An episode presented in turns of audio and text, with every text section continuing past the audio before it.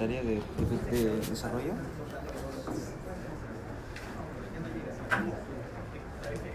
Está mal. ¿No?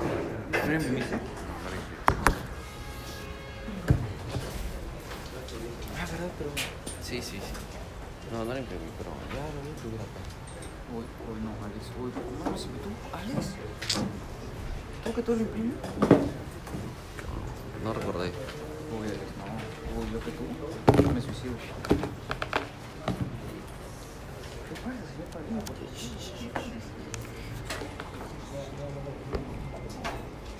esto, esto para mí no es un gol. Esto para mí es un recibo. Según el texto leído, para mí, ¿qué opinas? Se me ha leído.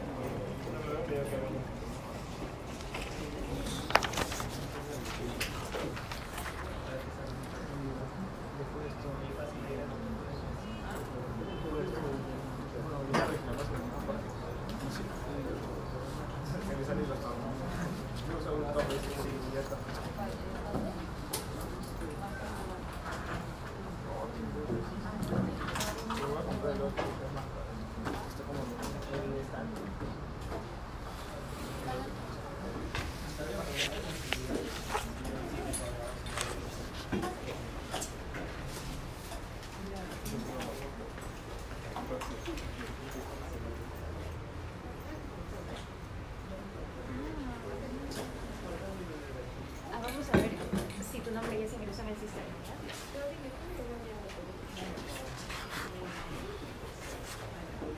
Alex, tu gorrito de chifa. Mira.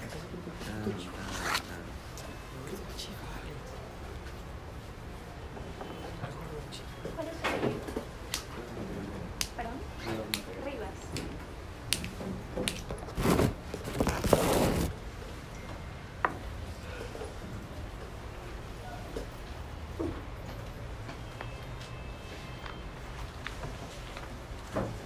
No, no estás aquí. Así que anda a ver el otro salón.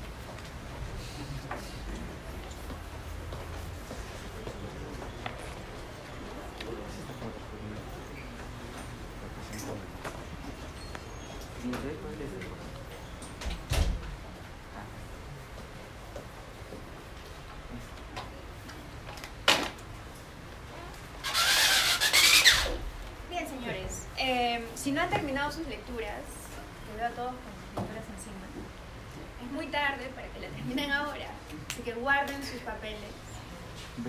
El trabajo de hoy es en parejas, así que trátense de juntar con gente que sí ha leído para que se aprovechen de los. Pero ahora ya es muy tarde, ¿ya? Así que este, vamos a hablar de otras cosas. Guarden sus, sus lecturas. Antes de pasar a esta actividad que va a tomar tiempo, vamos a ver por qué, quiero comenzar la clase eh, respondiendo a una de las preguntas de uno de sus compañeros a propósito de la naturaleza de la filosofía.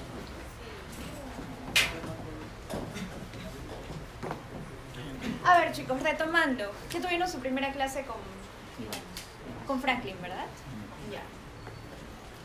Eh, ¿Tienen una idea más clara de qué es filosofía? ¿Ya podrían definirla mejor? Crucigrama. Perdón, crucigrama. Crucigrama. Crucigrama. Solo hicieron el, el- la No, actividad no. del crucigrama. No, no. Hablamos de filosofía. Hablaron de filosofía, ¿no? Una introducción. O bueno, si no lo hicieron en relación a lo que ustedes leyeron, al, al texto de García Morante y la discusión que tuvimos acá, ¿qué recuerdan que es la filosofía? No se puede definir. Que no se puede definir, pero propusimos, dimos alguna alternativa. Porque si nos quedamos con la idea de que no se puede definir, no ganamos mucho. ¿no? No, no es que no se pueda Tampoco definir, eso se ha concluido porque... Es que, perdón. Es que eso se ha concluido porque la filosofía ha estado pasando de, de Aristóteles Ujú. o de Galiles, ha estado pasando de, de filósofo en filósofo Ujú. y ha, ha estado cambiando sus, sus definiciones o los puntos de vista. En efecto, sí, se puede decir que la filosofía enfrenta problemas de definición porque cada filósofo dentro de la tradición ha tenido una aproximación distinta. Ok. Em, ¿Qué otro tipo de dificultad? Oh, ese tipo de- filosofía era pensar. Ajá, la filosofía tenía que ver con una, con una acumulación de conocimientos o con una actividad específica. Una actividad, actividad. una experiencia. ¿ok? Nunca olviden esta palabra ya, al momento de hablar de, eh, de una ciencia o una disciplina tan, tan particular como la filosofía. Incluso existe ahora lo que llamamos la filosofía de la ciencia, filosofía política, filosofía económica. ¿ok? La sociología comporta también, por ejemplo, cierto tipo de investigación filosófica. Ahora, ¿qué hay en común en todas estas ciencias o disciplinas que acabo de nombrar? El hecho de que más que, más que ser almacenamiento acumulativo y memorístico de datos, es una experiencia. ¿Ya? No es memorizar, la memoria es muy importante en esta experiencia, pero no se reduce a ella. No es tampoco una acumulación de conocimientos para aplicaciones inmediatas, como es la ingeniería. ¿Ustedes para qué estudian ingeniería? Para ganar plata, está bien. Me refiero, ¿qué van a hacer con, con sus conocimientos? ¿En qué consiste la utilidad de la ingeniería? Que debe ser útil, ¿no? Por eso, por eso bastante. Usar el ingenio. Perdón. Usar el ingenio. Usar el ingenio, pero solo por vanidad o porque es útil. Bueno, más eficiente. Para. Ajá, hacer más eficiente las cosas, exactamente. De hecho, la ingeniería, la importancia que tiene la ingeniería ahora, nace precisamente de la convicción de una rama de la filosofía que se llama el positivismo, que afirma que ¿para qué está la naturaleza y la realidad? Para manipularla. Y de hecho, uno de los primeros pioneros, una de las actividades precursoras de la ingeniería consistió en la creación del Canal de la Mancha. ¿Qué significa crear un canal? Significa manipular la naturaleza. En fin, a lo que voy es que filosofía es, bueno, tiene que ver con una experiencia más que con un conocimiento aplicativo. Ahora, es una experiencia, como dijo, ¿cuál es su nombre? Como dijo Rodrigo, es una experiencia que tiene que ver con el pensar. Bien. Y yo quería comenzar la clase eh, preguntándoles a ustedes, ya que hablamos la clase pasada acerca de qué es el pensar, preguntándoles qué tiene que ver lo que estamos haciendo acá y lo que están haciendo con Franklin, lo que van a hacer con Franklin, el estudio de la filosofía, la lectura de autores de hace dos mil años con esta experiencia. Es decir, una cosa es pensar y otra cosa es leer y aprender qué es lo que dijo Platón, qué es lo que dijo Descartes, lo que ustedes van a hacer acá para que aprueben el curso. Pero mi pregunta es, ¿habrá algún tipo de relación entre la actividad auténtica del pensar y la actividad un poco presionada, pero estimulante también, de la lectura de los clásicos?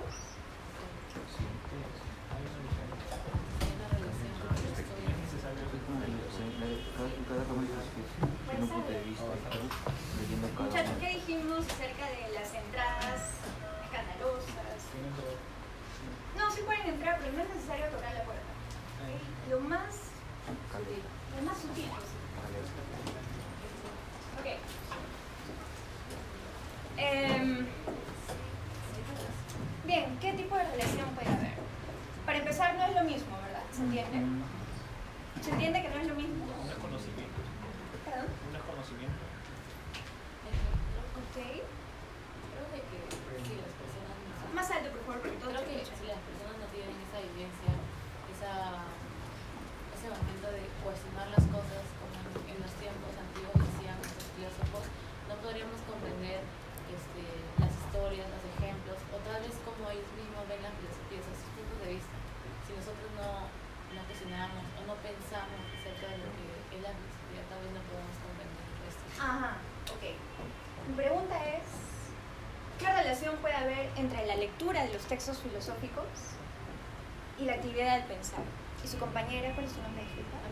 Camila dice que para ella, en efecto, están relacionados en la medida en que para leer mejor a los filósofos, tal vez sea necesario pensar también en lo que estamos leyendo.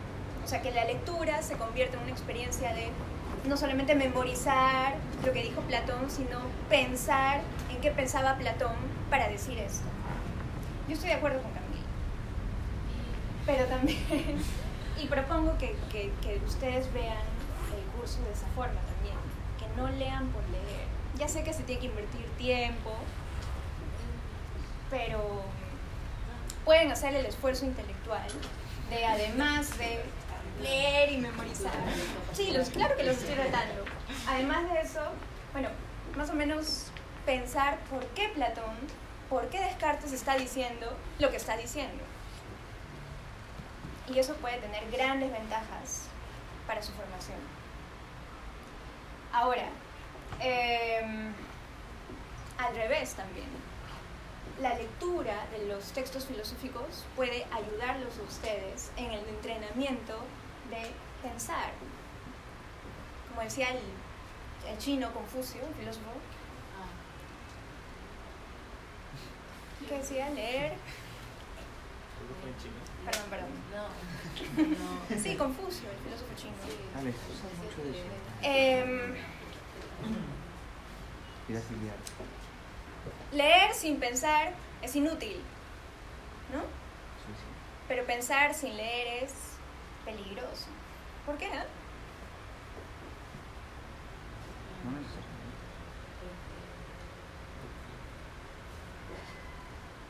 Porque pensar es destructivo. Porque el pensar es destructivo. Bueno, pero habíamos dicho que es destructivo en... Habíamos, Pero. habíamos desarrollado esa idea, ¿no? No es destructivo en un término, no sé, terrorista. Voy a pensar. ¿Por qué pensar sin leer puede ser dañino? Porque al Alguien. como que eh, o sea, te basas en tus propios conocimientos, todo en lo que sabes, en tus propias experiencias y en base a eso como que vas sacando ciertas eh, ciertos eh, así decirlo, Y en ya. base a eso y algunas de manera subjetiva, depende, y ahí es cuando ya se dice que, la, de que pensar es destructivo. Ajá. Tiene que ver por lo que creo que sí veo hacia dónde vas. Es decir, leer, perdón, pensar sin leer puede ser dañino porque hemos dicho lo subjetivo y lo solitario que es la experiencia del pensar, ¿no? Ahora, imagínense si ustedes piensan y empiezan a pensar, bueno, la totalidad es demasiado grande. Tienen que pensar respecto a algo, una parcela de la realidad. Imagínense que empiezan a pensar acerca de la realidad social peruana. Y piensan en la real- la realidad social peruana de una manera intensa, de una manera eh, larga, por varios días, meses, años, sin leer absolutamente nada respecto a la historia del Perú, respecto a, no sé, estudios sociológicos, qué sé yo. ¿Qué va a pasar? Digan, digan, digan. A ver, comencemos por aquí. Nuestras conclusiones no tendrían mucha validez. no tendría mucha validez y porque eso sería, podría llegar a ser peligroso. Solo porque no tiene validez, Puede ser que sí. diferentes personas toman hechos, por ejemplo, se hablaba sobre eh, Más alto, más alto. Camila. se hablaba sobre la historia social Ya. Entonces puede ser de que yo tenga un punto de vista acerca de ello y yo tenga una idea, pero por ejemplo otra persona puede pensar que eso puede estar bien o puede estar mal. Entonces ahí hay como conflictos porque vemos lo mismo, pero no, no tenemos el mismo pensamiento. Ok, pero te estás alejando de la pregunta. La pregunta era por qué, más bien, la experiencia solitaria del pensar sin una lectura puede ser o podría ser peligrosa. Primero, Alex, levantaste antes la mano. Bueno, no sé si es la respuesta. o No que importa, pero, o sea, eh, su- supondría que eh, si no tengo un conocimiento eh, objetivo o lógico, eh, podría, y comparte esos conocimientos, podría repercutir en otras personas que también eh, sigan mis ideales a pesar de que fuese erróneo. A veces Ajá. creo que podría ser peligroso. Bueno, lo- yo lo tomaría como sendero luminoso. Muy Eh. bien, a eso quería llegar, Alex. Ha sido iluminativo. Es un visionario, Alex. Eh, en efecto, Sendero Luminoso es la prueba fehaciente de lo que significa pensar sin leer. ¿Por qué, chicos? Ahora piensen, pues, ¿por qué? Ya tienen el ejemplo, ya tienen la premisa. Solo asocien y expliquen por qué. ¿Por qué Sendero Luminoso, este grupo terrorista, con una ideología bastante, bueno, ¿cómo podríamos caracterizarla? Dogmática, eh, se adecua a esta frase de Confucio. Sí, Eh, porque eh, ellos para reclutar a sus miembros iban a zonas donde no había mucha educación en ese momento y les expresaba sus ideas y esas personas que, o sea, empezaban a, a como que, a pensar en lo que ellos les decía y como no tenían conocimiento previo, ellos eran fácilmente influenciados. exactamente. ¿Alguien tiene otra idea? Por acá, ustedes querían decir algo, ¿sí? Sí, Rodrigo. Es porque te dejas llevar mucho por una idea subjetiva, a la punto de que piensas que esa idea no es una, una realidad. Exactamente. Miren, eh, como habíamos dicho, la actividad del pensar es una actividad subjetiva, introspectiva.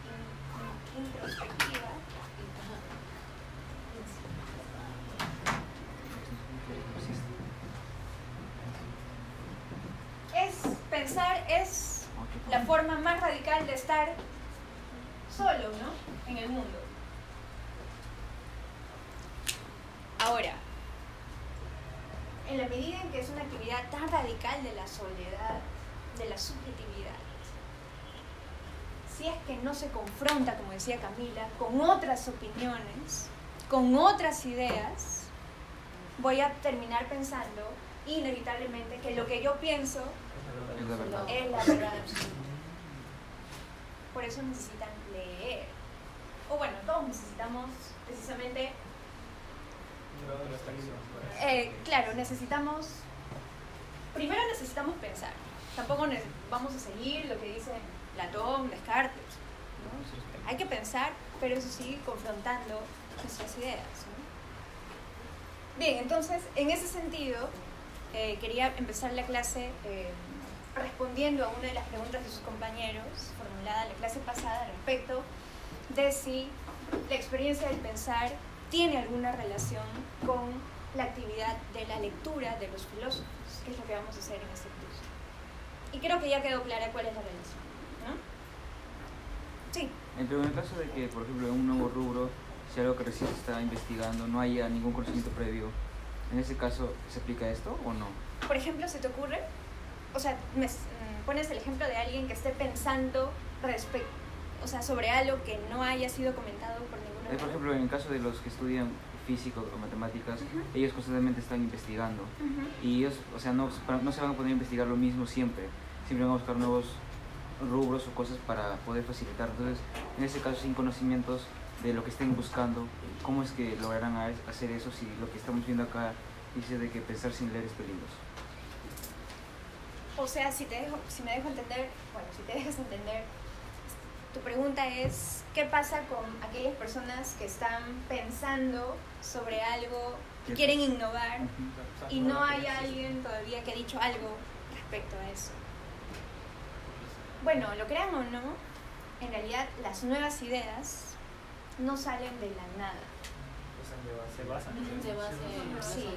O sea, las, como bueno, esto ya lo intuyó Platón, precisamente la confrontación de ideas, o de la confrontación de ideas, nace o puede nacer una idea original, pero nunca de la nada. Y es algo que va- ustedes han visto en Chalmers, en, en- sí, ¿no? En Chalmers, en el texto de Chalmers. ¿Una teoría científica nace de la pura observación gratuita? No. Siempre hay un conocimiento previo. O sea, lo más innovador nunca sale de la. En fin, eso lo vamos a lo, vamos a profundizar a lo largo del curso porque es un tema que dentro de la historia de la ciencia es, es muy importante, ¿no? El hecho de cómo se origina una teoría científica innovadora, originalísima. Bueno, entonces, em, si esto está claro, empecemos la clase con algunas observaciones que yo he hecho de sus resúmenes anteriores.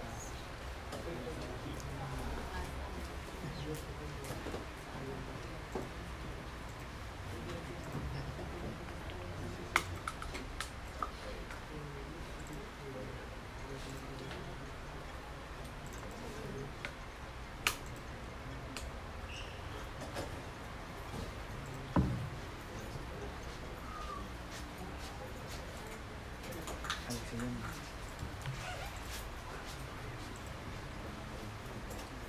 ¿Katy? ¿Katy?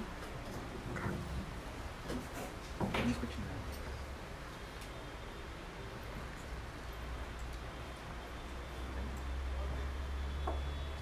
Policía. Claro, me encuentro de...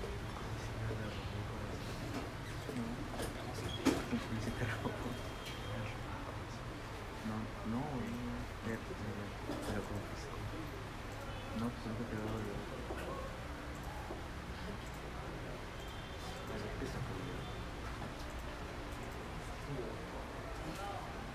Aquí hay sobre sobre el vestido.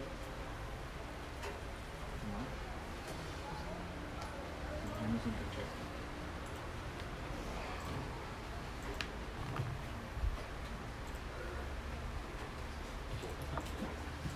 Disculpe, la actividad que vamos a hacer hoy día Sí, va a ser muy larga, o sea, en respecto al tiempo. sí. Sí, les va a tomar casi 40 minutos. O sea, 50 minutos. O sea, 50 minutos. Sí, porque sí, pues 40, pero 50. 40, 45. Bueno, no sé por qué no puedo prender esto. Vi un botón que decía prender y ya no está.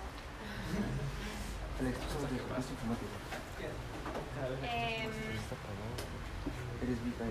bueno, ya que no. ¿Perdón? O sea, si alguien puede pararse en la mesa y prenderlo, no tengo ningún problema. Yo. ¿Sí? ¿Tú puedes? ¿Policía policía? Ah, no, alguien alto, fuerte. Joel. Joel. Joel. Joel, por favor. Sí, porque debe haber un botón manual para esto. Oye, ¿No está bien? oye, Joel, tú. Julita, por favor, mételo ahorita. Ya, no se hagan problemas si no pueden. A la Joel. Tiene miedo que se diga que, que recibe Sí, si se caen y se mueven. la pierna. Ya, no importa. Em,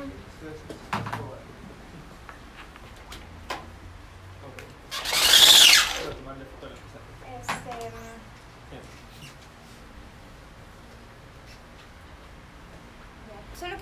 darles unas pequeñas pautas respecto a los resúmenes que ustedes han hecho.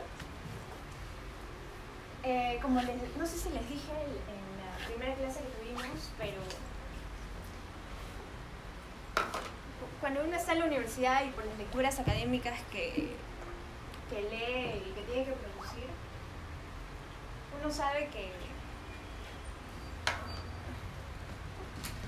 se neces- digamos, estar en la universidad implica aprender como un nuevo idioma, ¿ya? Que podríamos llamarlo como el lenguaje académico. ¿Por qué es un nuevo idioma? Porque requiere un uso con un nivel distinto del español o del castellano que solemos tener en la calle, en nuestra casa, etc. ¿Ya? El primer punto a tener en cuenta para aprender este idioma es la corrección de estilo. ¿Qué ¿Qué supone corrección de estilo? Eh, sí, tiene que ver con pautas formales acerca de la gramática, el vocabulario, la sintaxis. Em, bien, gramática. ¿Qué implica esto? Letras, mm, reglas gramaticales, perdón. Sí, las reglas de puntuación.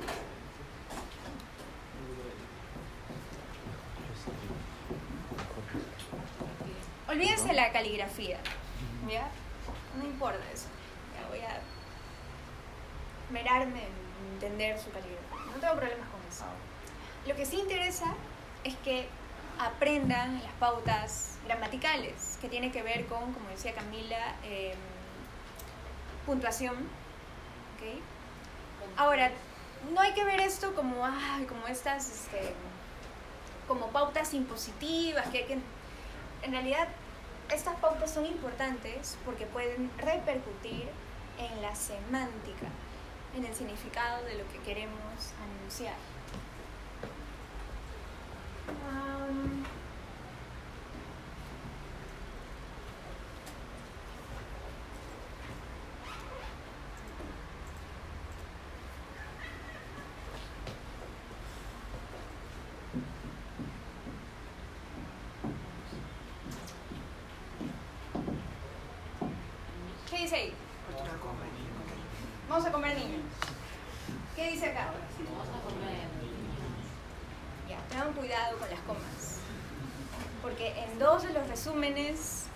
han escrito la vez pasada, ha habido un ejemplo de estos. No tan dramático como el de los niños, pero... Bueno, mi intención era proyectarlo, pero no funciona esto. Em, les voy a leer rápidamente. Uno de estos decía, eh, en uno de los resúmenes se lee, la palabra filosofía significaba en sus inicios amor a la sabiduría, coma, en poco tiempo, punto. Su definición pasó a ser la sabiduría misma.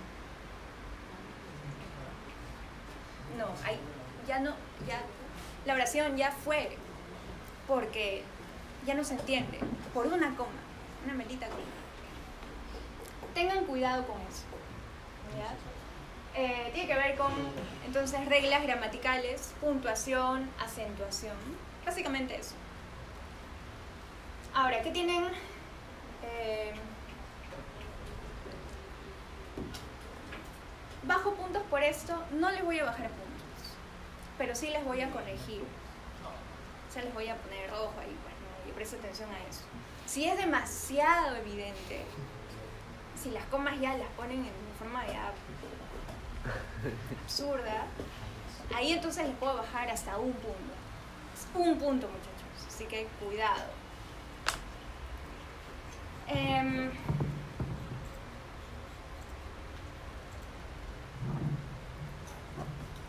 ahora, un segundo punto más em, laborioso que el anterior es el de la estructura argumentativa. No, los conectores sí, también acá. Sí, sí, sí. Esto, este segundo punto es lo que vamos a trabajar hoy día y eso es lo que se les va a calificar hoy. El primer punto, repito, no va a ser evaluado, pero sí va a ser corregido. Es para que ustedes aprendan más o menos. La idea es que estos, ustedes ya deberían tenerlo, el primer punto ustedes ya deberían manejarlo al momento de entrar a la universidad. Pero bueno, son tantas reglas, a uno no tienen por qué gustarles, que a veces no se entra en la universidad con esto debidamente aprendido. Bien, el segundo punto es más importante porque va a ser evaluado. Em, ¿Qué es un argumento? Un apoyo a la tesis. Un apoyo a la tesis es una tesis. Ah, sí. Un argumento es una idea, ¿no? Es un enunciado. Em, ahora, la estructura argumentativa está hecha de una tesis, un desarrollo de argumentos Y finalmente, generalmente una conclusión. Pero no es necesaria la conclusión. De alguna forma, la tesis puede ir al principio del argumento y hacia el final del argumento también. Puede repetirse. Y es como si estuviera funcionando como una conclusión. Lo que hoy vamos a trabajar es esto de acá, el desarrollo de argumentos. Hoy y a lo largo de las tres siguientes semanas. Porque esto es muy importante. ¿En qué consiste el desarrollo de argumentos? ¿Cómo sustentar qué cosa? La tesis. Bien, vamos a trabajar entonces con el texto de Chalmers. Eh, saquen todos sus textos, por favor.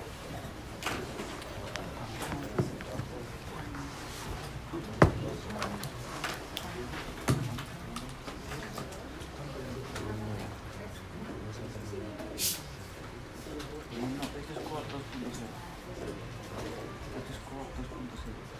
Eso es, eso es también práctica de la sí, la práctica de la Supuestamente eso es donde viene lo de Ibáñez.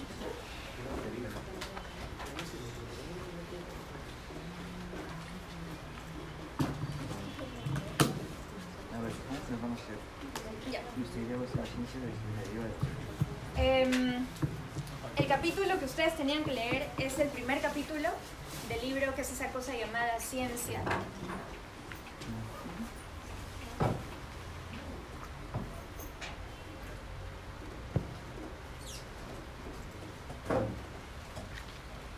Bien, ¿cómo se titula el capítulo? Esa es la tesis del autor. No, ese tipo. Es el título. A veces el título puede ser una tesis. La idea del título es la tesis del autor. cuantía. O, la- o el título del capítulo contiene la tesis del autor, sí o no.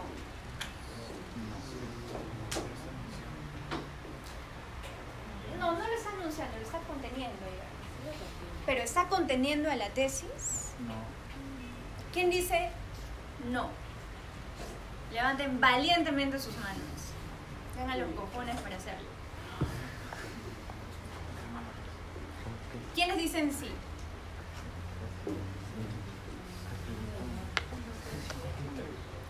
Tres, cuatro. ¿Y los demás no han leído?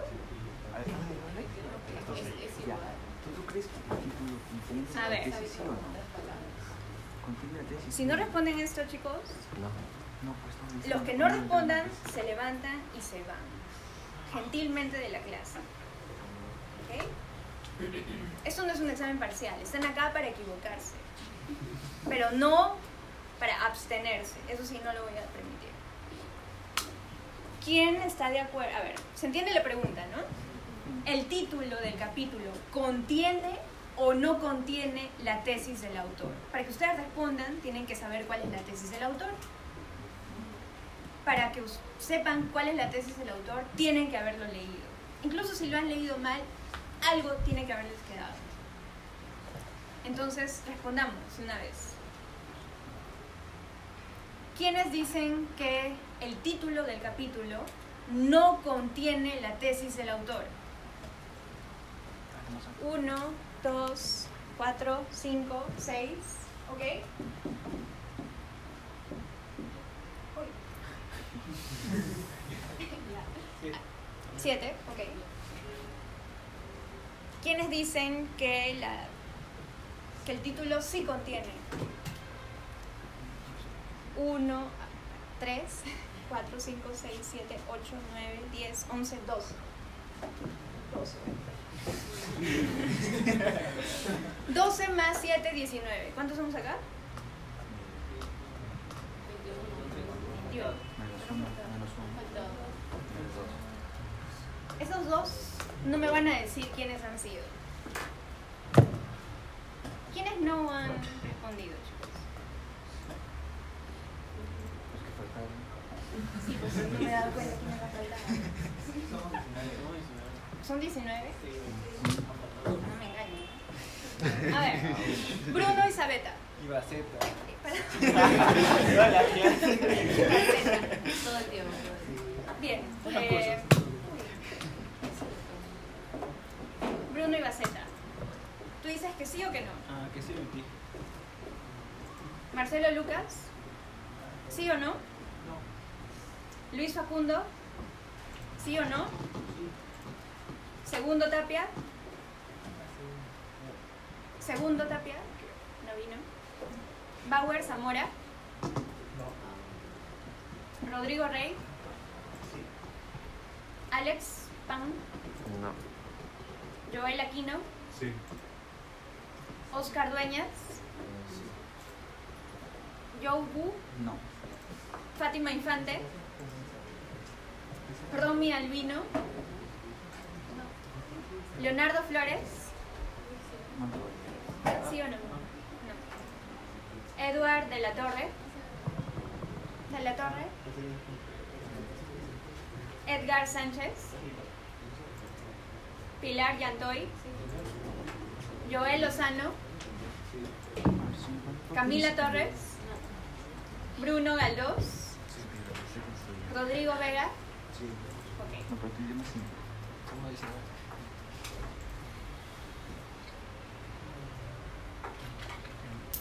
¿No te llamé? Edward de la Torre. Perdón, ¿cuál es su apellido? Tesis no explica ninguna idea y tú con los comentarios explicar la tesis. Por eso. Es como. Disculpa. No, no, no está completamente. Por eso. Kevin, ¿sí o no? Todo como que pertenece a la tesis, pero no es todo. Sí, sí, sí, yo también por eso. Bien.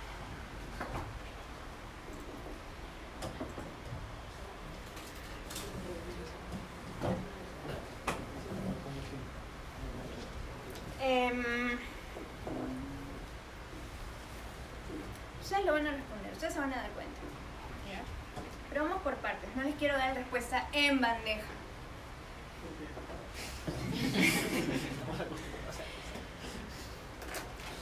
Vamos a ir paso a paso, ¿ya? ¿Qué significa la ciencia entendida como conocimiento derivado de los hechos de la experiencia? ¿Qué han entendido ustedes por ello? ¿Se refiere solo leyendo el título o.? Sí, a la idea que está en el título. ¿Qué entiende Chalmers por eso? Él mismo lo dice. Desde el punto de vista de cómo que todo lo referido a la ciencia de eh, hechos este, que se Ya. el punto de vista de que el conocimiento que tiene la ciencia parte de la experiencia, de los hechos de la experiencia. Em, miren, el texto de Chalmers es muy, eh, puede ser muy útil para ustedes para entender esta estructura argumentativa, la estructura argumentativa académica por excelencia.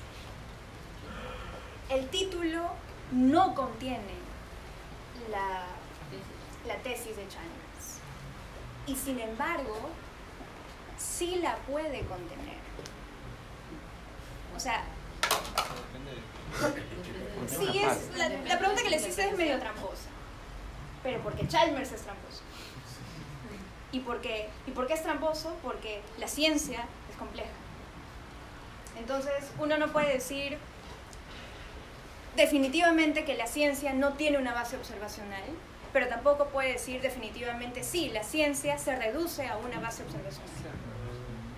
Entonces, de hecho, lo interesante de la, de la argumentación de Chalmers es que él comienza, comienza con una tesis, digamos, bastante, podríamos decir, enfática, que es la de que eh, la ciencia no se deriva de hechos observacionales, pero hacia el final esta tesis no va a ser tan definitiva, se va a condicionar. Es decir, va a decir que esto no es totalmente cierto. Bajo ciertas condiciones, la ciencia sí tiene una base observacional.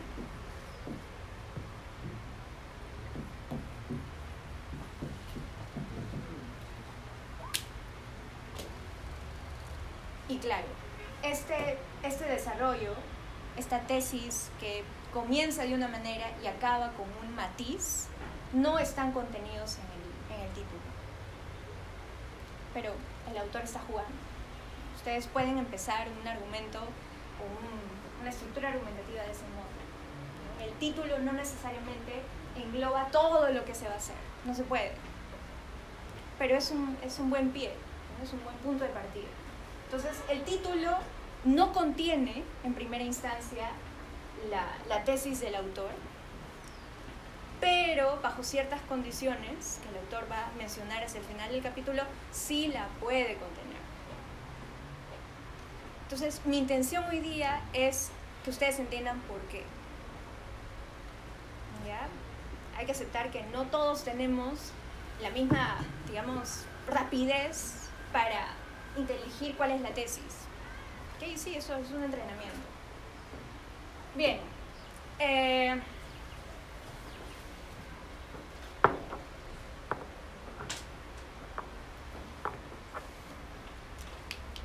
el título entonces es una antítesis. ¿Por qué? Porque para Chalmers no es cierto que la ciencia se derive de hechos. ¿Está claro este punto? Este enunciado es un enunciado de sentido común, nos dice Chalmers. Bajo un sentido común, todo el mundo piensa que la ciencia se puede definir o caracterizar por hechos de los que se derivan leyes científicas. Ya. Eso es, pues, al momento que ustedes lean, no solamente tienen que intentar reconocer cuál es la idea principal del autor, sino además contra qué idea está luchando el autor. Y en filosofía, los filósofos o los teóricos, ya sea de la ciencia, de la literatura, qué sé yo, los filósofos y teóricos no dicen, no formulan tesis de la nada. La formulación de la tesis casi siempre es, ¿qué cosa? ¿Una acusación? Exactamente. Es un contraste contra otra tesis. Entonces, la chamba de ustedes, sobre todo con textos filosóficos, no solamente es reconocer cuál es la idea de Platón, sino contra qué ideas está luchando Platón. Y eso está contenido en el, en el desarrollo argumentativo del autor. Entonces, aplicando esto, el texto de Chalmers, ¿contra qué idea está atentando, está desarrollándose el argumento de Chalmers? Exactamente, contra la idea mancomunada, esa idea común de que la ciencia se deriva de hechos. Y esto es muy importante. La mayoría de, no la mayoría, todos los filósofos, todos los teóricos, todos los académicos tienen que oponerse al sentido común. Ya hemos dicho, la filosofía es la experiencia de pensar y en la medida destruir el sentido común. Bien, entonces, ahora, para destruir el sentido común no solamente se necesita entusiasmo, sino ideas. Entonces, argumentos. ¿Cuáles son los tres argumentos o dos argumentos? O bueno, ¿son tres o dos? ¿Están seguros? A ver. Bueno, ¿cuáles son los argumentos por los que Chalmers se opone a la tesis del sentido común?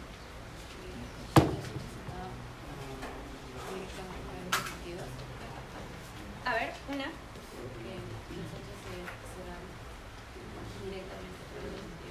Que los hechos se dan directamente ah, por medio de los sentidos. Ajá.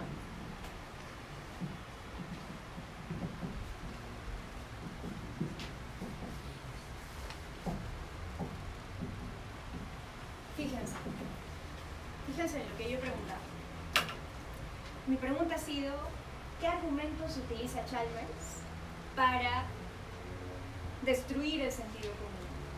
Para destruir la idea de que la ciencia se deriva de hechos.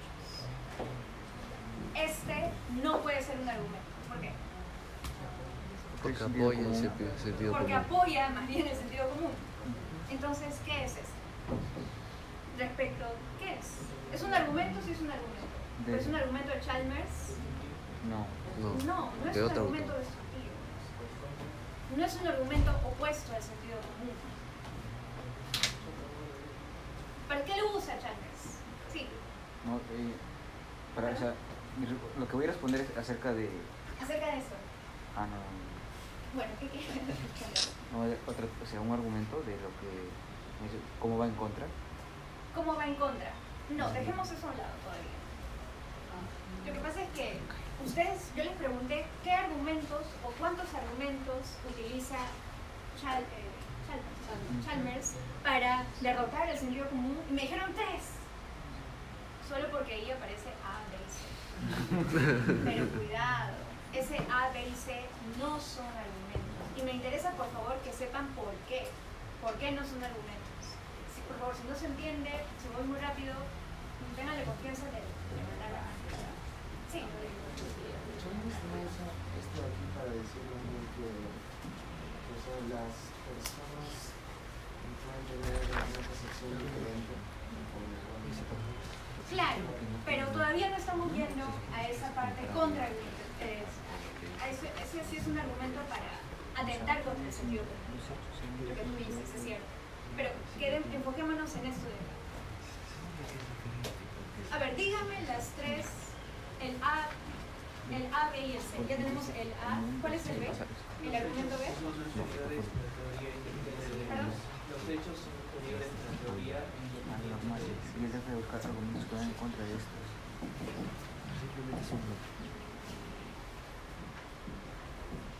Los hechos son anteriores, vamos a utilizar esta simbología, anteriores a la teoría e independientemente, independiente de ella. No son la teoría. ¿Y C? Los hechos constituyen un fundamento firme y confiable.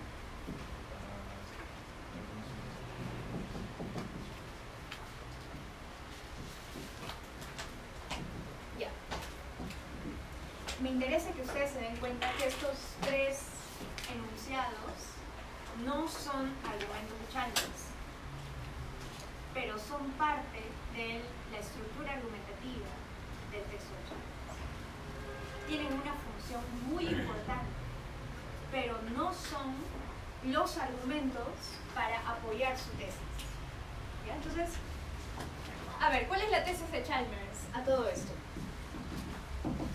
Si la antítesis, o sea, si la tesis contra la cual quiere ir Chalmers es que la ciencia se deriva de hechos, ¿cuál será la tesis de Chalmers? Que no se deriva. Que no se deriva. Aunque esto vamos a ver que hacia el final se va a matizar, pero digamos que en primera instancia no se deriva de hechos. Ya. Mi pregunta es, ¿qué rol tiene A, B y C para el desarrollo? Para darnos una idea de, Para darnos una idea de que, de qué. o sea, de lo que, lo que, lo que comúnmente nosotros solemos pensar Ajá, y de que, y cómo va a servir para introducir sus ideas muy bien. de, ¿Alguna otra idea, chicos? Muy bien, en efecto. Cuando ustedes, esto va a ser utilizado también en el debate, vamos a tener acá. Cuando ustedes quieren destruir al enemigo, en ese caso es nuestro sentido común, pero en el caso del debate va a ser su equipo enemigo. Cuando ustedes quieren, perdón, sí va a ser tu equipo. Cuando ustedes quieren destruir al enemigo, tienen que saber cómo piensa el enemigo. Tienen que conocer al enemigo. Cuando ustedes hagan su tesis, precisamente la tesis que ustedes van a hacer va a ser original, va a ser eficiente cuando ustedes demuestren contra qué está yendo su tesis. Puede ser el sentido común, puede ser cómo, cómo piensa su, su profesor, Pueden ir contra su profesor si quieren. Pero lo importante es que en la tesis que ustedes hagan, en los argumentos que ustedes escriban, tienen que explicar cómo piensa su enemigo. ¿Qué supuestos hay en el pensamiento de su? O sea, no basta con decir, sí, nosotros estamos en contra de que la ciencia se derive de los hechos. Tienen que explicar qué significa que la ciencia se derive de ellos. Y cuando tenemos un argumento así, podemos derivar de, esa, de ese enunciado enemigo estos tres supuestos, como dijo el compañero. ¿Se entiende? O sea, ¿cuál es la función entonces de A, B y C? Destruir. Destruir, ¿no? Todavía no. Contradecir los argumentos de Contradecir, todavía no. No estamos argumentando, estos no son los argumentos. Aclarar el, la tesis enemiga. Mostrar los errores antes, un poquito antes de mostrar los errores del enemigo. Profundizar en la postura del enemigo. Esa es la idea del enemigo, pero esta idea del enemigo tiene estas tres implicancias. Si pensamos que la ciencia se deriva de hechos, consecuentemente pensamos que los hechos se dan directamente a través de los sentidos, que los hechos son anteriores a la teoría y que los hechos constituyen un fundamento.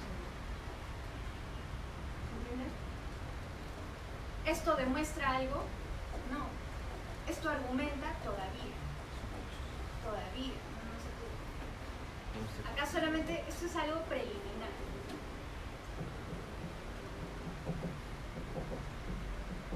Ahora, muy bien, ustedes me han dicho, ¿no? esto tiene una función preliminar de profundizar eh, en las ideas del enemigo, o del sentido común en este caso. Ya, ¿Y qué otra función tiene? De acá, ¿qué se deriva? Sus contradicciones. Los contraargumentos, ¿cómo? Eh, por ejemplo, de que no solamente los hechos eh, son percibidos por los sentidos, sino por los conocimientos que, te- que tengamos. Entonces, esto es muy importante, esta profundización preliminar del pensamiento de sentido común es muy importante porque puede servir para mostrar qué problemas hay. O sea, Chalmers nos está diciendo, mira, si tú piensas como el sentido común lo hace,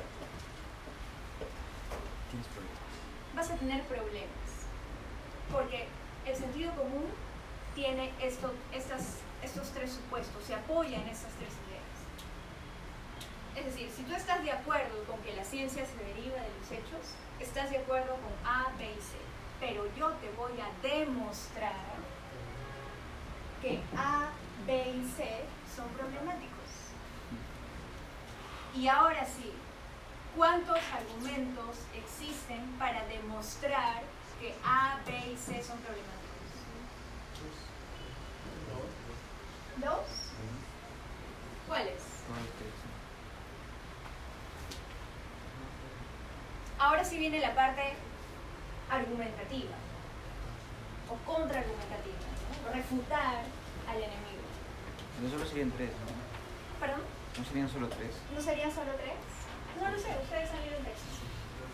A ver, empecemos con el primero. ¿Cómo demuestra Chalmers que A es problemático? Contraejemplos. A ver, por ahí. Porque te explicas cómo ambas personas pueden ver una cosa, por ejemplo, una silla, pero lo interpretan de una manera distinta de acuerdo a su experiencia y su conocimiento. cómo él lo interpreta. Cuidado, porque Chalmers en una parte dice, yo no estoy diciendo que el problema se deba a una malinterpretación. Él lo aclara. Pero veo hacia dónde vas. Alguien lo pone de... Por aquí. Que las personas tienen una diferente percepción. Ok. ¿Todos están de acuerdo con esto? Sí. Ya lo ponemos. ¿Qué otra cosa? Disculpa, sea, antes de Camila, ¿tú querés decir? o sea, de que en adición a eso, nuestra percepción va a estar, eh, ¿Nuestra qué, perdón? nuestra percepción de cada una persona va a estar influenciada por la cultura, el conocimiento previo que tengamos. Ajá. Esta percepción solamente está determinada por la imagen que yo retengo en la retina. No. Ni la percepción de qué depende. Ajá. Ah, cultura, conocimientos. De hecho, Chalmers nos dice, en realidad no existen percepciones, lo que existen son experiencias perceptuales. Si solo existieran percepciones, si solo existiera, no sé, so- si solo existieran imágenes en la retina, entonces no se podría explicar por qué personas distintas ven cosas distintas, a pesar de ser aparentemente una la cosa que se está viendo. Bien. Eh, entonces, esta primera demostración atenta contra A. ¿Sí? Los hechos se dan directamente a través de los sentidos, no puede ser, ¿no? porque los sentidos implican, están determinados por una forma específica de percepción, que está determinada por una cultura, etc. ¿Qué más? A ver, pasemos a ver. Los hechos son anteriores a la teoría, independientes de ella.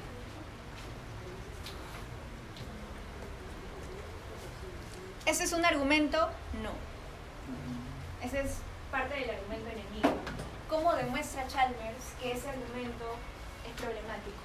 Porque la teoría sí, es- sí, esa teoría sí. los hechos uno puede elaborar como que algún eh, ¿cómo se llama? tipo de definiciones, no sé, para elaborar un dicho, demasiada definición, necesita parte de conocimiento, teoría, Ajá. antes, pero listo, pero eh, Sí.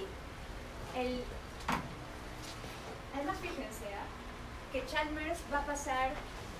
Desde lo más simple hasta lo más complejo. Para refutar el segundo argumento del enemigo, es necesario una argumentación más compleja. Los hechos son anteriores a la teoría. Para destruir este argumento, Chalmers va a apelar al problema del lenguaje. ¿Por qué? Porque nos va a decir, miren, todos pensamos, el sentido común piensa que la teoría de la gravedad se deriva a partir de la manzana que cayó sobre la cabeza de Newton. Todo el mundo piensa eso. Pero lo que no se detienen a pensar es que entre la teoría de la gravedad y la manzana que cayó sobre la cabeza de Newton, ¿qué hay? Una relación. ¿Mm? Una relación Una relación a través de qué? de que uno debe existir antes para que otro pase. No, es el lenguaje. Ah, lo que usted dijo. Entre el pensamiento, No. entre la teoría, entre la formulación de una teoría, mejor dicho, entre una teoría científica, entre una ley científica y el objeto que demuestra esa ley científica, está el lenguaje. ¿Qué significa esto? De cómo expresamos las ideas. Exactamente. Se refiere a que la ley científica, hay que prestar atención al hecho de que la ley científica o una ley siempre es una formulación. Una es un enunciado. Que sí, es un enunciado que se basa en la observación, pero es un enunciado. ¿Y por qué hay que prestar atención al hecho de que las leyes se expresen a través de un enunciado? O sea, no hay hechos, hay enunciados de hechos. ¿Por qué hay que prestar atención a ese detalle? Porque si están mal formulados puede generar. Porque si están mal, mal formulados pueden generar controversia, no.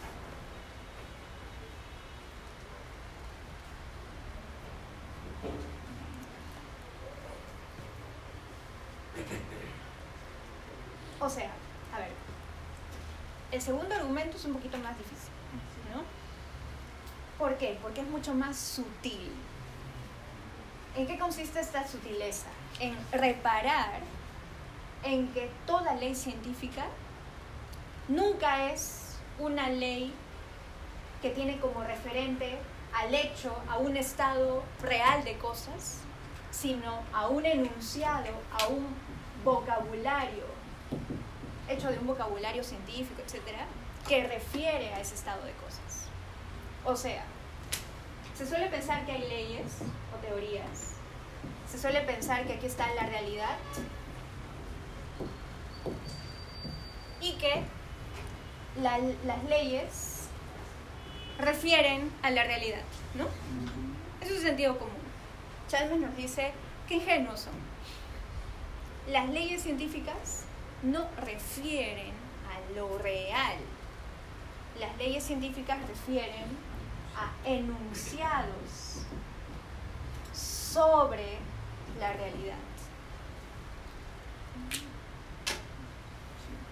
Esto es bien moderno. A ver, de repente con esto se, se, se aclara mejor este punto. Mm.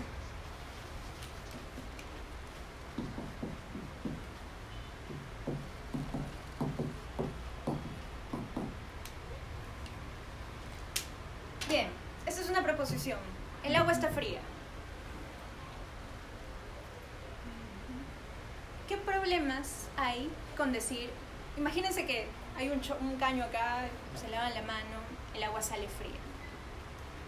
¿Qué problema hay en esta proposición respecto a la experiencia que hemos tenido? ¿Y que puede ser diferente para usted como para otras personas? Ajá, puede ser distinta. ¿Y por qué? ah? ¿Por qué para diversas personas puede ser distinta? Por la experiencia. ¿Perdón? Porque depende de la experiencia de cada uno. Y entonces el lenguaje... Mi pregunta es, ¿el lenguaje refiere o no refiere a la realidad? Refiere a la percepción de uno mismo de la realidad. ¿Refiere a la percepción de uno mismo de la realidad?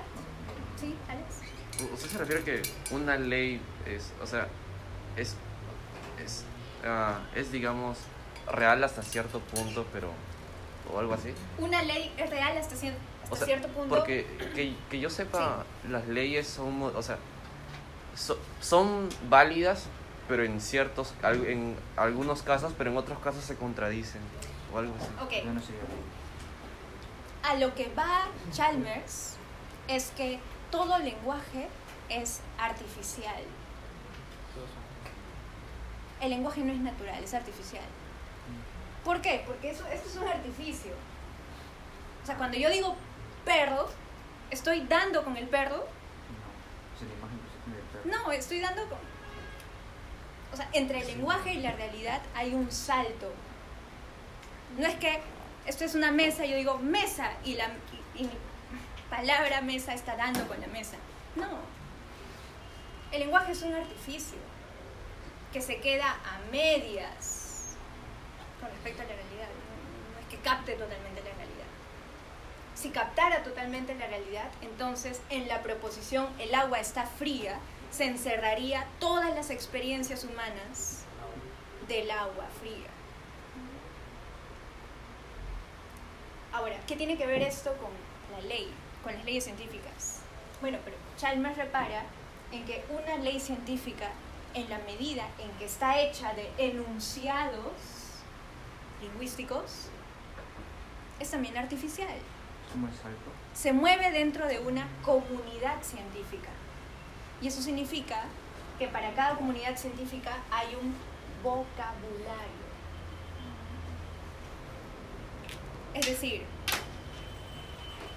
para una innovación en botánica, basta con ver flores nuevas, hay que aprender un vocabulario.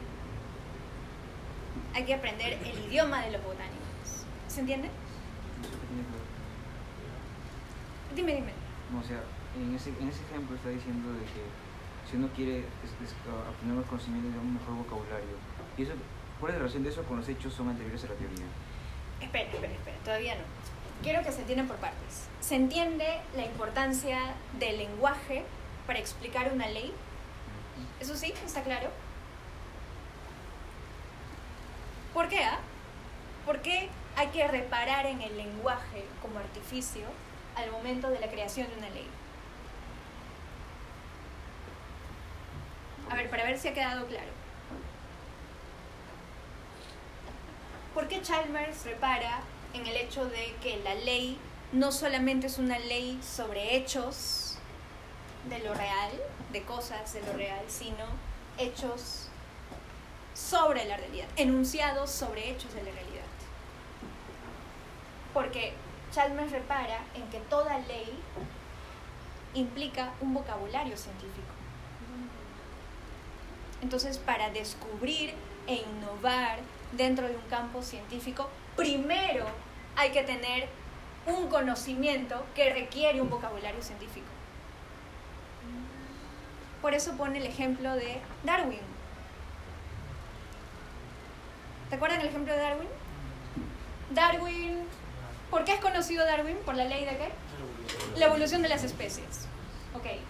Si nos dejáramos guiar por el sentido común, diríamos, bueno, la, la evolución de las especies se deriva de, de los hechos que vio perceptualmente Darwin. ¿Y qué vio Darwin?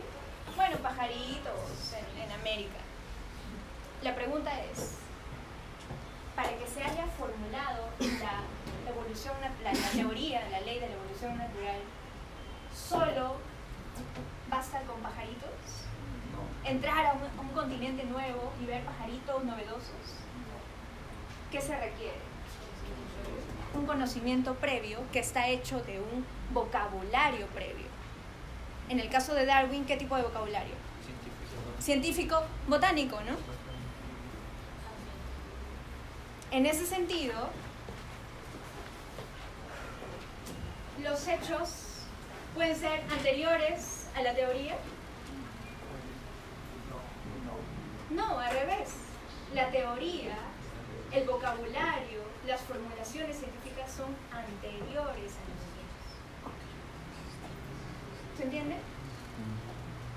Por favor, si no está claro este punto, pregunte. Para formular, o mejor dicho, la idea es genial. En realidad esa idea no es de Chalmers. Es de Thomas Kuhn, que vamos a leer todavía varias semanas.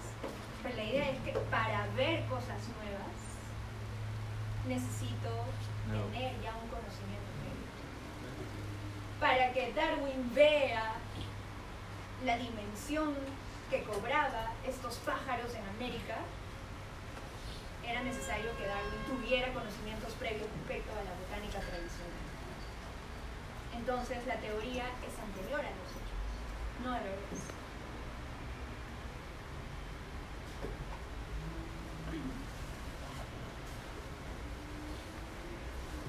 Bien. em, ¿Algún otro argumento? ¿Qué otro argumento tiene Chalmers?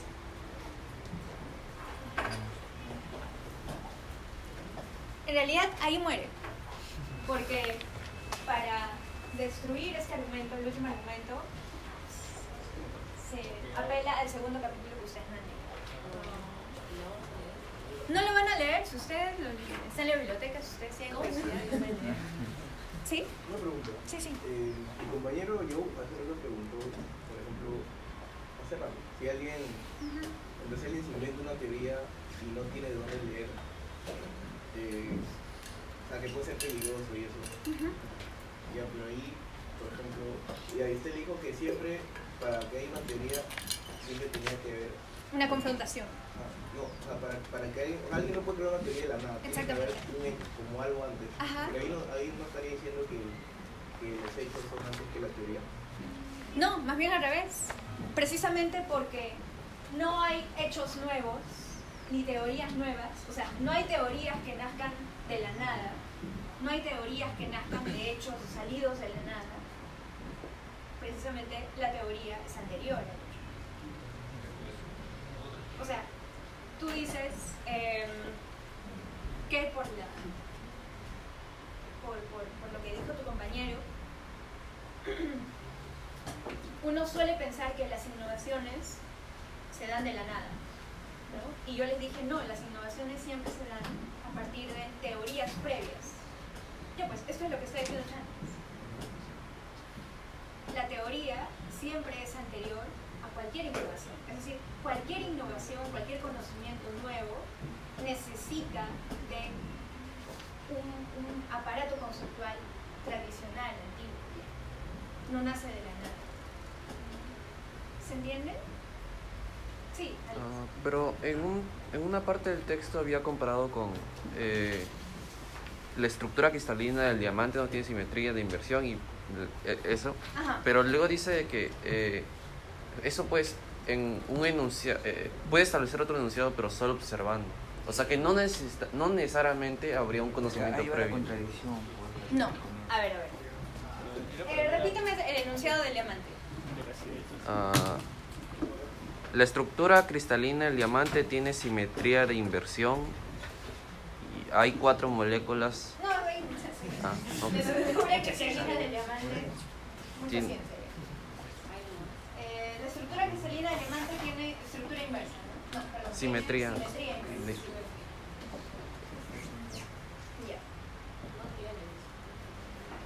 No tiene. Ya no importa. Se hacen acá los químicos. Entonces un ingeniero. ¿Alguien va a ciencias puras? Bueno, a ver chicos. em, ¿Alguien entiende esto? ¿Alguien aquí en el salón entiende esta frase? Yo no la entiendo. La estructura cristalina del diamante tiene simetría inversa. Imagínense que em,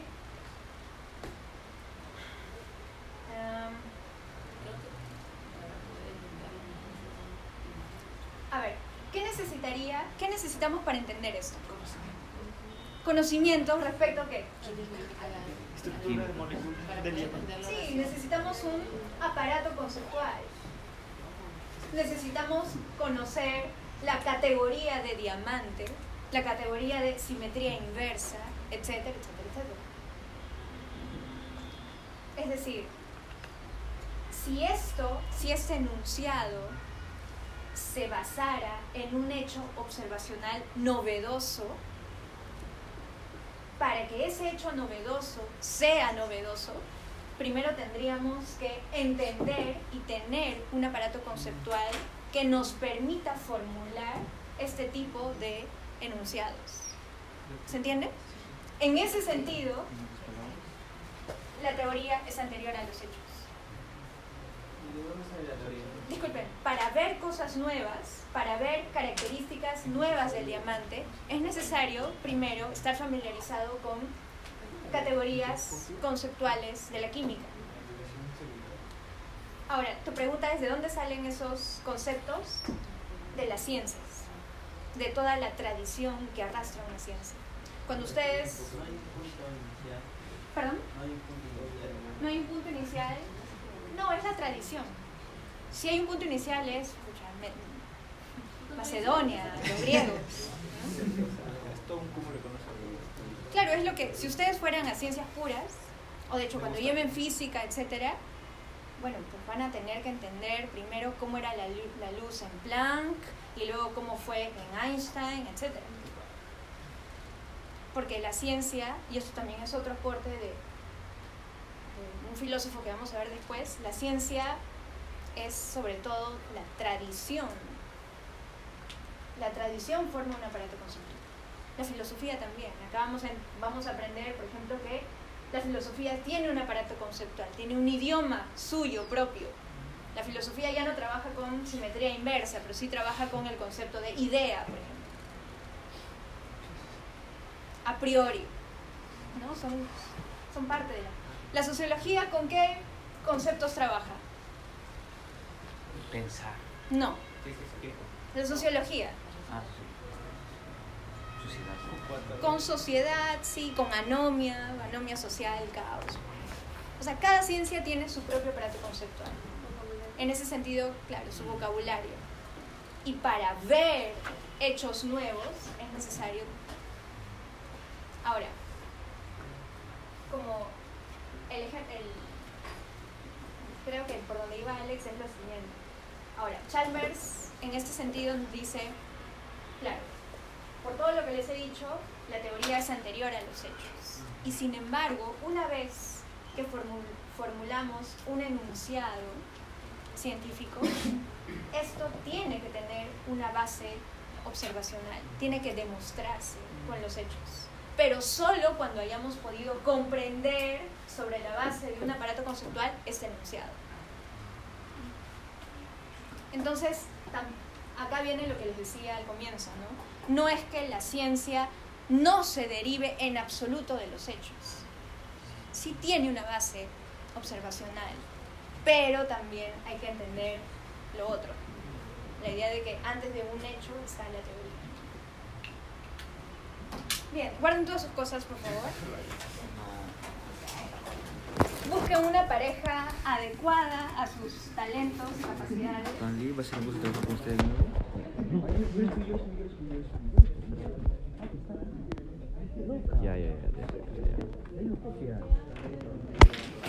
¿va a ser. Ya, señor Paley, va a ser un gusto trabajar de nuevo. Lo mismo que pasó en Datatón va a ser lo mismo acá, no se preocupe. ¿Qué es eso? ¿Datatón? ¿De Datatón? ¿No te acuerdas? Perdón, ¿te acuerdas nuestro, nuestro, nuestro, nuestro póster ahí? ¿Cómo eso, cómo eso ingresamos? ¿O no? Oh, porque el título era llamativo y todo. Que haya una lectura por, por cada pareja. Yo creo que tu lectura es la más adecuada, ya que la mía está un poco.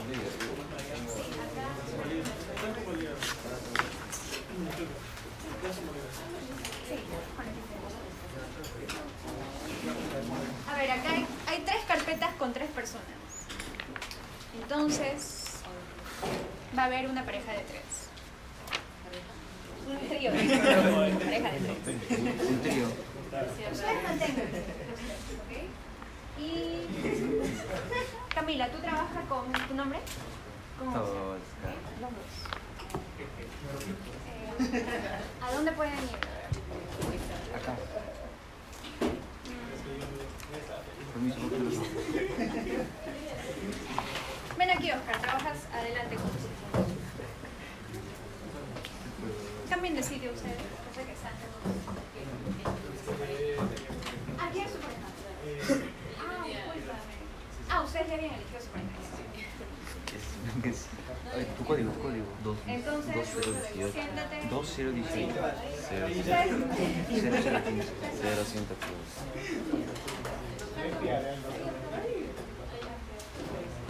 sí, sí, ven ¿Tú eres Pang Lee? Alex. ¿Qué vienes bien? Te pego. ¿Qué cosa? ¿Qué vienes bien o te pego? Alex eh, Panchu, ¿no? Ya, Panchu. Sí, justo mejor.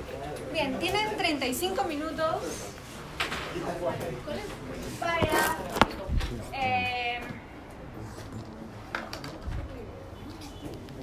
resumir el texto,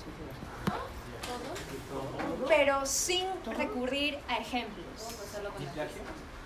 Eh, No, Flor. Claro, no, no, no floro ni plagio. ¿Ya? No transcriban lo que dice Chalmers. Yo sé que no hay tiempo hasta donde llegue, pero voy a, voy a evaluar, por lo menos que estén los dos 28. argumentos de Chalmers. Hoy día estamos 28.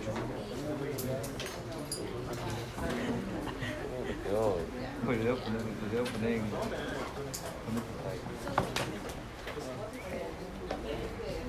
Ya, Alex, tenemos que empezar a formular. Te voy a decir una. Habla un panglish, por favor. Aquí tiene. Carburas yo. ¿No tienes hojas, ah? Señor pobre. Tienes hojas ahí, yo. Pero esas hojas están sucias. Uy, sucio no es un borrador. Ya, tenemos que resumir las ideas, pues. Lo estuve escribiendo las ideas. 8 9, 8. Un resumen de todo. No, un resumen de lo que hemos visto, o sea, del texto que hemos leído. La primera parte tendremos que resumir primero las tesis del autor es, las, eh, supuestamente... Bien, en su resumen, o sea, hagan lo que hagan y resuman como resuman, tienen que estar contenido la tesis del autor y sus argumentos.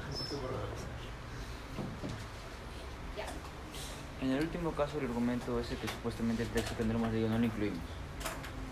Eh, no, pero eso no es un argumento. Ya les explico. No, no, no, o sea, el argumento que deriva de Ah, esa sí, claro, eliminar no. no, no, No, es necesario. Ah, Eh, cinco párrafos. Sí, claro. Ya, ya. Primero tenemos que resumir en que, o sea, su tesis, el título, el título, profesor, eh, ¿debemos comenzar con una- un párrafo introductorio o simplemente ser objetivo y... ¿por qué lo es así? Eh, si ustedes consideran necesario el introductorio, el introductorio puede servirles para poner la tesis Ah, ya. y explicar la tesis. Puedo- eh, Ya. Habla rápido, pero escribirlo así paso, paso. Está bien. No sé, es que no se me ocurre. Por ejemplo, podemos comenzar de que, eh, que podemos decir explícit- explícitamente, por ejemplo, eh, la idea principal del autor, o sí, ¿no? Podemos decir de, de- desde la época aristotélica hasta los... hasta Eso es los- floro, papi, eso es floro, ¿no? Pero. No, pues, pero por- así voy a comenzar, o sea, desde la época aristotélica hasta, hasta los tiempos modernos, se eh, se ha popularizado Y espera, escúchame, desde la época aristotélica, hasta, hasta los tiempos modernos, erróneamente se ha popularizado. En un cierto, de cierta manera, o asume que la ciencia se deriva de los hechos. ay, creo que estoy confundiendo, ¿no? Se, se deriva, Como deriva título, de los hechos. eh, muchachos, No, no tiene que llevar título, porque es un Deriva resumen. con nada V. Pongan resumen y comiencen a escribir. No, es que mira, es que es, es por el sentido común, no es que sea erróneo, sino es bajo el sentido común, es lo que nosotros creemos. Aquí no hay nada verdad, aquí no hay nada falso. Por eso, comúnmente se, Por eso se ha popularizado. Erróneamente. En filosofía no hay, ah, profesora, Sí. en filosofía es verdad que no decimos que no hay nada verdad, pero tampoco nada, nada es cierto, ¿no? No puedo decir que algo sea verdad y algo sea cierto, ¿sí? Eh, bueno, sí, digamos que para evitar problemas por ahora no. ¿Ves? No puedo, no puedo decir erróneamente. Ah, no, no, lo que pasa, en este caso sí es posible decir erróneamente porque Chalmers lo dice. Él dice que es erróneo este pensamiento. O sea, una cosa es lo que tú pienses y otra cosa es lo que Chalmers piensa. Y en este caso ustedes tienen que hacer un resumen de, lo que, Chalmers dice. Sí. Entonces, este, es, esto es Ay, ya, ya, ya. ay, yo. Tenía que comprar mi punto de vista, así que calma. Tipos. Se ha, eh, bueno, realmente se ha polarizado que se de los hechos. No obstante, Si quisieras transmitir lo que en, en el, en el texto leído, en el texto, en el texto leído, sí, pongo por escrito lo que ustedes han entendido y ha dicho. el autor contradice. Contradice, no, no, no contradice, no. Critica o... Cri- no, critica es como decir el punto. El autor da- expresa su, su expresa su ay cómo se dice esto disconformidad. Sí creo que estaría bien así expresa su conformidad acerca de esto frente a esto. Conformidad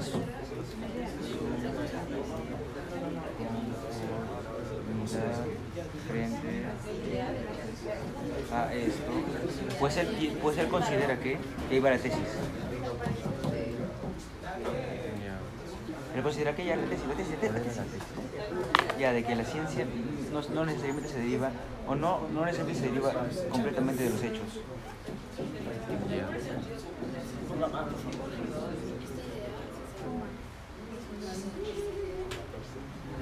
Señores, no es a base de, es sobre la base de. Espérate. Si lo vimos en Coac. La ciencia sí. No se deriva completamente de los hechos. No se deriva completamente. ¿No siempre se deriva o No se deriva completamente de los hechos, porque, o sea, completamente? o sea, ¿cuál es la tesis del autor? De que la ciencia, o sea, la tesis, la tesis que Es- no niega... se deriva de los hechos, no se deriva completamente. O sea, la tesis que no, o sea, sí se deriva una parte, pero no es todo. Por eso es lo que dice el autor. Ya, ya. Completamente, de por eso estoy, estoy, estoy declarando completamente, no deriva completamente de los hechos. A continuación. A continuación,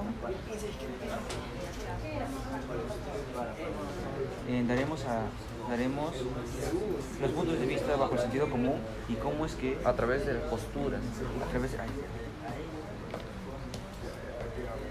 de las posturas del sentido común, De o de la siguiente postura. A través de las posturas, no entiendo, porque sí, de las posturas nomás, mucho través, no, no, no, no, espérate. A, a continuación daremos a través de las posturas, no, no, daremos, Se aclarará esto. no, se, se explicará, ¿está bien? A continuación se explicará a través de las posturas, O a través de posturas conceptuales.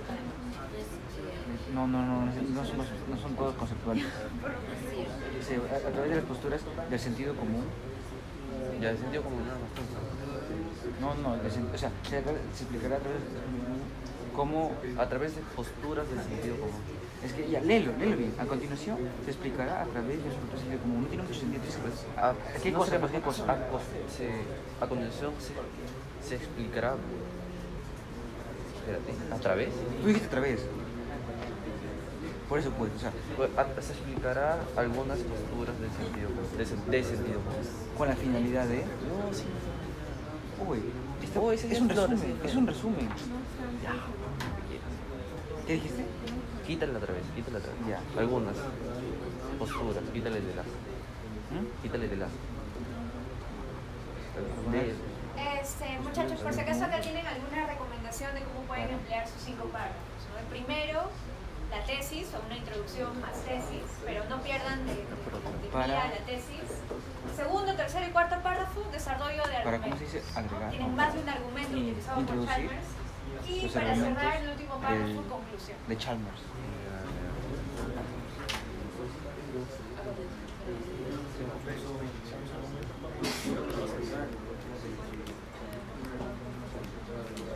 Yo voy copiando eso, tú vas haciendo otro o hablas? Ah, Yo voy copiando y tú vas avanzando a otro. no sé, pero. Ya, ya. Yo voy, ya, yo voy copiando y tú vas, avanzas otro o... No, o- no, no. Entonces, siguiente. En primer lugar,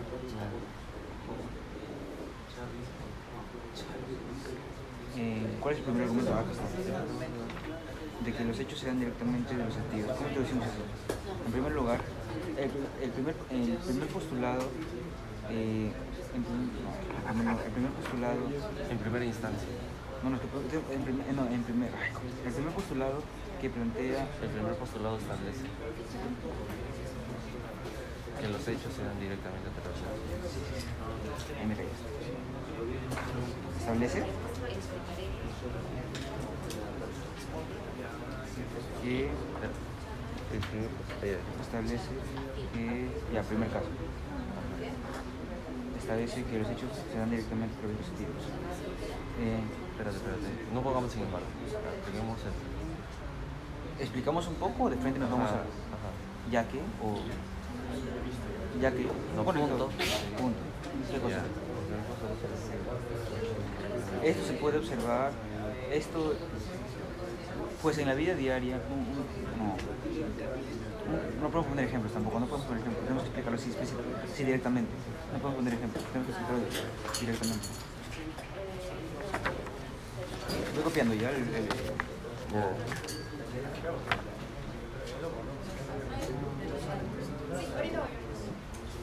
Déjame pensar.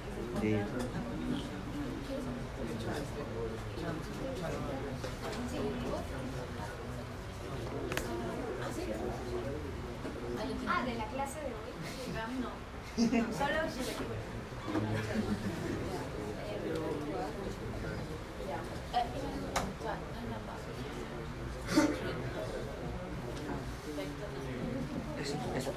la época histórica se repiten algunos coma erróneamente, coma erróneamente, sí, ¿no? Habla.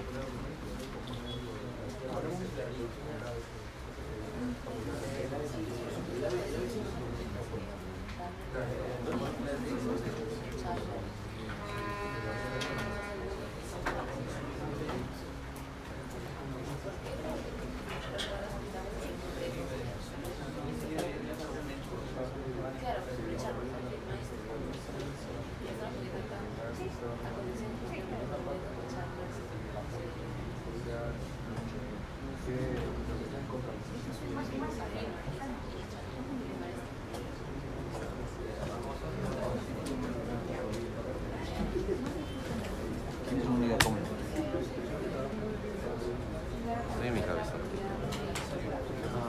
Profesora, eh, ¿es, es correcto? Maya, no me digas profesor. Ay, ¿es, es correcto decir eh, sen- el, uso, el uso de los sentidos con eh, el aprovechamiento de la capacidad humana? El ¿O uso es- de los sentidos. O sea, reemplazar el uso de los sentidos con eh, aprovechar la, la capacidad humana. Pues es más general. No, es mucho más general. Ya te estás yendo de la idea. O sea, humana puede ser pensar, pues, más- muchas cosas más.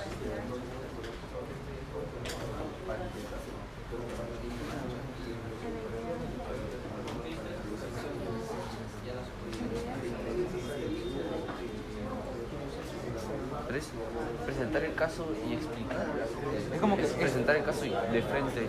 Lo que, lo que yo pienso es, es que es como que eh, ponemos esto y luego explicamos, tú como persona común, cómo, o sea, cómo explicar, explicar así rápidamente, como es un resumen, cómo es que esto se aplica en, en tu forma de pensar y luego con lo que Chávez contradice y dando un nuevo punto de vista. ¿Entiendes?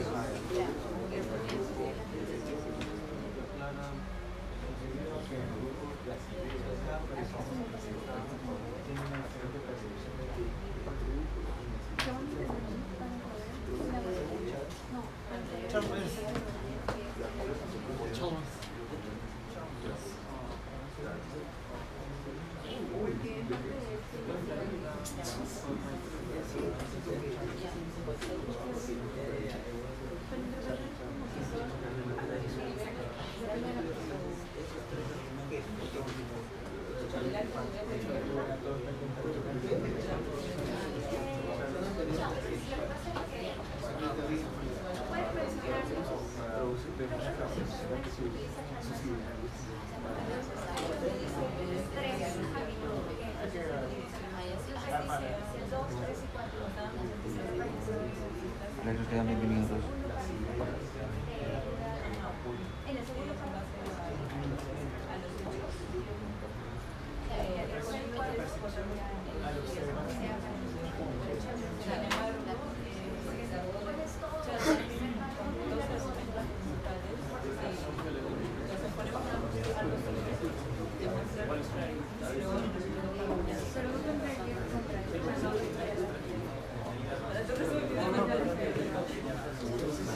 Ya, ya tengo una idea más. Ve- Ve copiando porque yo estoy cuando terminar.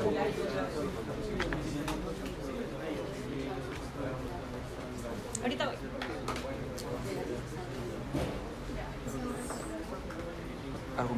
¿Argumentos?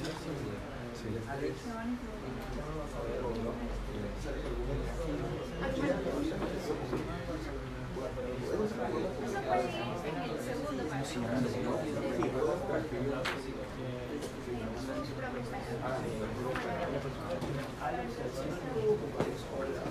Disculpe, Mayra. Disculpen, muchachos, no se les ocurra transcribir A, B y C. O sea, lo mismo que hace Chalmers. No, utilicen sus propias palabras e imaginación para poner lo- las ideas de Chalmers en, en un párrafo. Sí. Uno, dos, tres.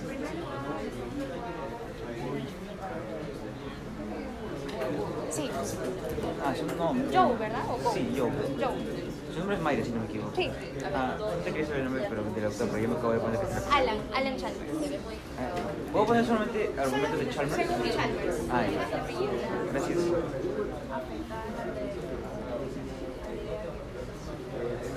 Y ahora, ¿puedes ir hablando mientras vas escribiendo para que yo también lo dijera?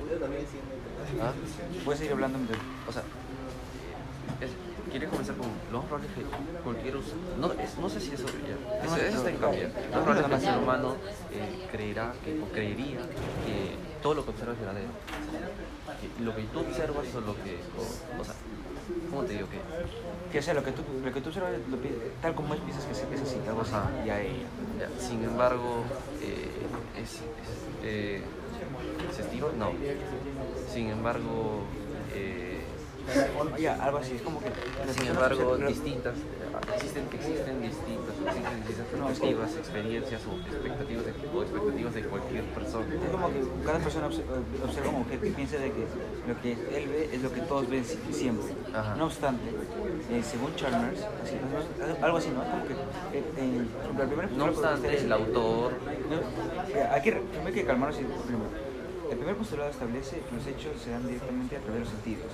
Esto lo podemos observar claramente, ya que cualquiera puede, se, se pu- puede. pues, se puede observar claramente eh, Que cualquier ser que humano. cualquier persona, que cualquier persona, ser humano es único, cualquier persona, eh, al ver, un- al ver un, al ver un hecho u objeto, al ver una Al situación, observar. una situación, ya, al observar una situación, eh, creerá de que cada persona observa lo mismo.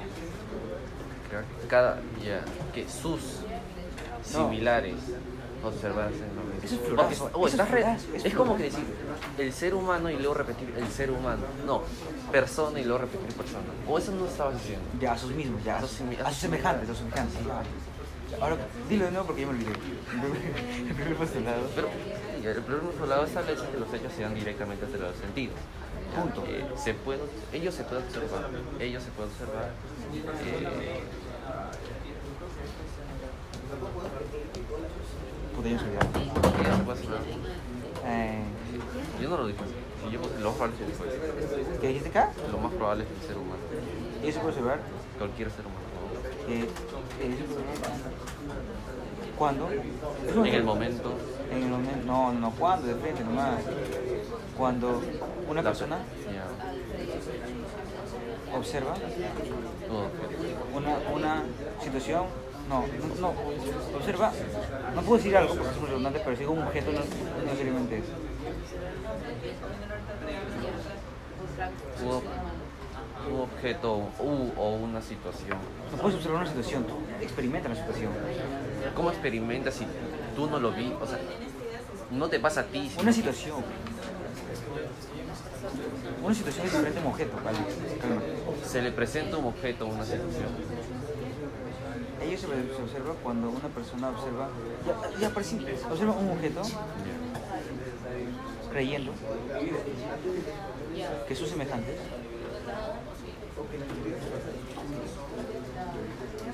eh, Tendrán, tendrían su mismo, observan lo mismo que él, no, porque esto es, lo observa. o sea, que tendrí- tendrían su mismo pensamiento No, no, es que ahí es, es, observa. es- no. es que eso es lo que quiere decir Chalmers, por eso, pero no puede decir eso, es, es como creyendo que sus semejantes eh, miran lo mismo que él, y ahí yo sé lo que tú dices. Punto. Sin embargo, Sin embargo, según Chalmers.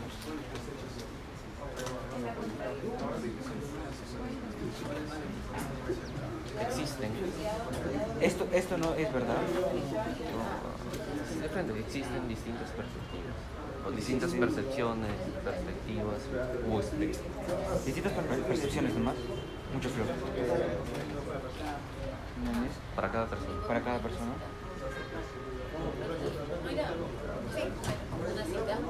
Esto se debe a, la- a las distintas. Experiencias, conocimientos que cada uno de ellas tenga. Punto, ¿no?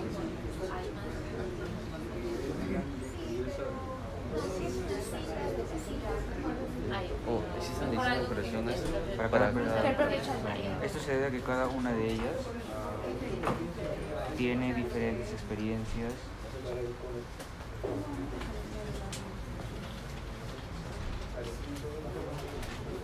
conocimientos, que afectan, que, Puedes, que- que puedes terminar en el TC. No sería punto y luego. No, no, no. Com- no, es punto y coma. Sí, ¿no? Nunca he visto Ay, disculpe. Eh, en, en este nosotros podemos, podemos poner, eh, se debe a que cada persona, cada una de ellas tiene diferentes experiencias, conocimientos, etc. Y queremos que, que afectan su modo o su percepción de los objetos. Aquí tenemos que poner punto, punto y coma o mejor, coma. mejor cambia U o, o Punto. Punto. Punto, pero la idea ya es más o menos extensa. Y luego pongo que así con... que No, no, no, de no. ¿Qué quieres poner-? ¿Qué quieres poner después? Sin embargo, según Chalmers, Ah, sin embargo, coma, y sí. No, no, no, es que no quiero poner sin embargo, es que, o sea, estoy mencionando esto y digo que, eh, que esto influye en el modo de pensar de otras personas. Pero está bien, puedes poner punto seguido. Sin embargo, esto No, sin embargo, no es que, O, o cambias acá experiencias o conocimientos como los cuales. ya, Ah, sí, también. gracias. Ay, yo. Yo, yo, O cono- y conocimientos. O, o, y conocimientos. o Los conocimiento. cuales. O conocimiento. Son los dos. Ya. No, es los o uno o el otro. Que por experiencia tú no tienes conocimientos. Sigue, sigue. Los cuales in- involucran. no, Influyen. influyen en el modo. En el modo. En su modo. de frente, en el modo, porque en general de otras personas, en el modo de percibir los objetos, de percibir. Percepción es otro sinónimo de percibir. ¿Sentir? No. Sinónimo de perce- percepción, Ah. sinónimo de percepción, o redundamos y ponemos de, de percibir. ¿Dónde, cuándo, tiempo, tenemos ¿Cuándo has tiempo. puesto a percibir? Percepciones. Ah. Ya, de modo de percibir, percibir las cosas. No, no, no. No tenemos tiempo. Ya, luego lo ves. Ponle, ponle una raya. Déjame, déjame hacer el correo. Ellos- ¿puedes ir buscando si tengo que copiar esto? cuando una persona ello se, ello se puede observar cuando una persona observa Ello se puede apreciar. esto se puede apreciar esto se puede apreciar cuando una persona sin embargo, según que tenemos existen distintas percepciones punto ello se debe a cada una de ellas tiene tienen Sí, tienen, tienen, tienen, tienen.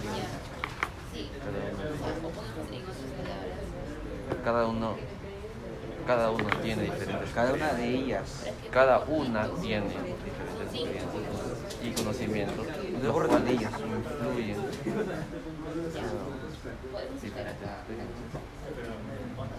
Y con- y conocimientos los cuales influyen en su modo, en el modo de percibir.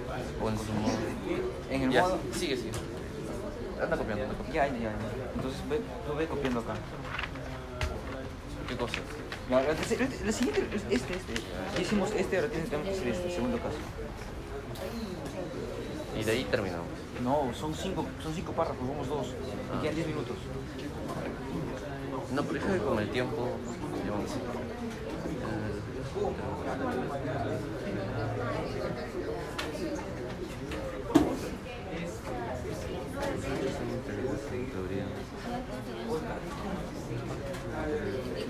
Cambias esto, no sé, de alguna u otra.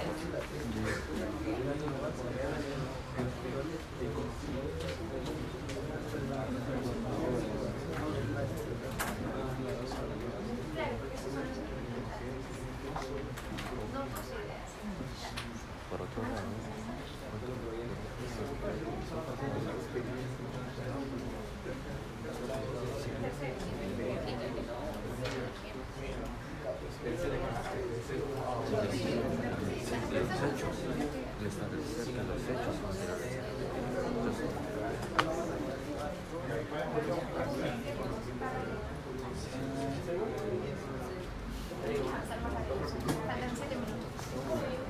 Mayra, eh, debemos, acá podemos poner, nuestro, puede ser cuatro párrafos, o sea, la introducción, el primer postulado, el segundo postulado y la, y la conclusión, o es que, ¿cuál sería mi- el cuarto párrafo? ¿O no? Ya, ya, cuatro párrafos. Ah, ya. Igual no tenemos tiempo. Que copi- Lo de tu idea lo copiamos, no importa. Aunque esté mal.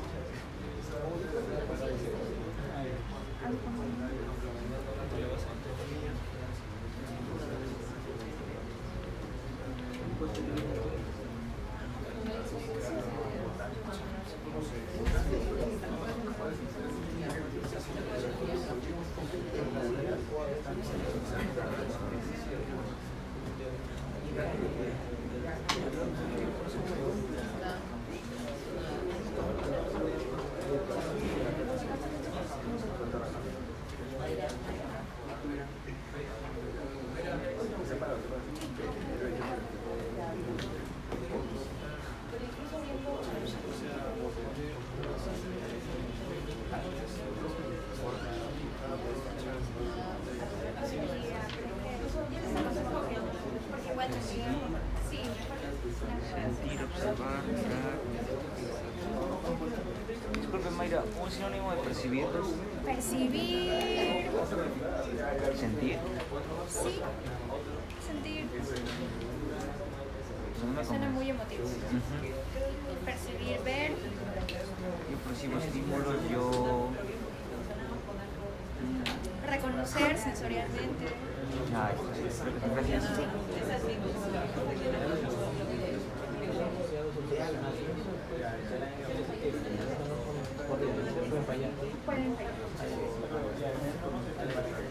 Señores, si no llegan a los cinco párrafos, con cuatro está bien. Les queda cinco minutos. Ese día lo copiamos y la conclusión lo hacemos. Rápido. ¿Sí terminaste? Sí, sí, ya está. Hasta ahora he puesto. Por otro lado, el segundo postulado afirma que los hechos eh, son anteriores a la teoría. ¿ya? Eh, se ha popularizado el decir No, que es- ya decimos que se ha popularizado. hace tiempo. Se piensa comúnmente.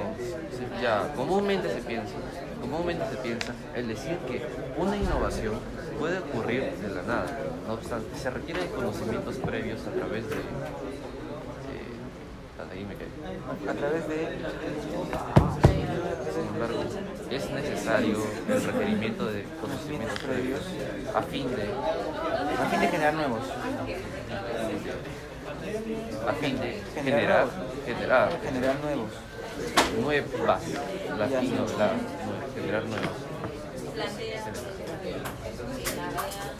generar Generar nuevas. nuevos. Ya vamos copiando eso. No, pero no puedo, por otro lado. En no. adición. En adición, ¿qué? En, o sea, en adición, Sí. eh, esto va acompañado de un problema de A ver, lenguaje. primero- Pues una, esto, y hacemos esto. Y por otro lado, yo. Precedente, ajá, precedente. Por otro lado, dítame, dítame. Por otro lado, el segundo postulado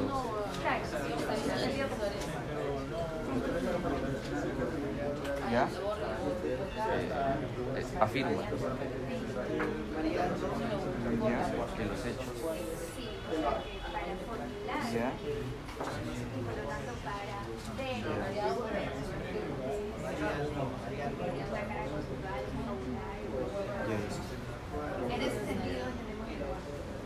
Comúnmente se piensa. ¿Punto? Sí, comúnmente se piensa. Como un tilde, ¿no? Sí, ¿Ya? Que el decir El decir. que una innovación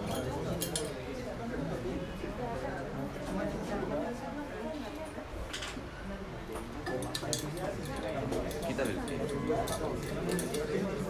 el decir que una innovación puede ocurrir ¿Qué? se piensa eso el decir que una Es, es decir, que una innovación ocurre. puede puede ocurrir de la nada no obstante Punto, ¿no? No, no, otro no obstante, porque este es no obstante.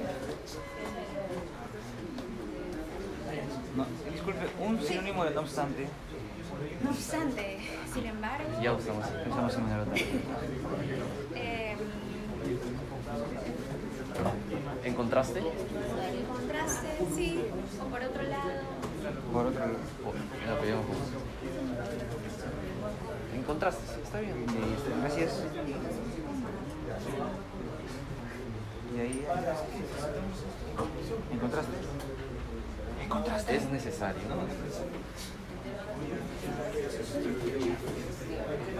Tiene un conocimiento previo. Tener.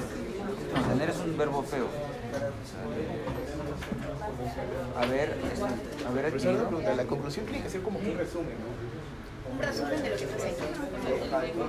De la tesis. Sí, resumen finalmente. Fin de generar nuevas ideas. Ideas está bien. A fin de generar. G. Sí, sí.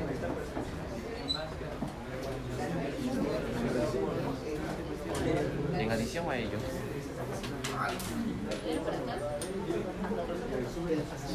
sí, el problema también radica en el lenguaje. Y ya te explica porque yo ya morí. Y pon la conclusión ahora, piensa. A fin de cuentas. En resumen también. No sé cómo se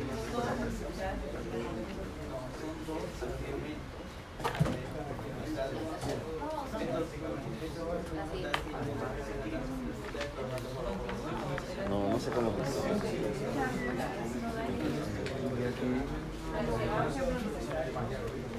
a través a través de todo a través de todo lo escrito no a través de todo lo mencionado mencionado, inferi- inferimos inferimos o es- concluimos. Se infiere.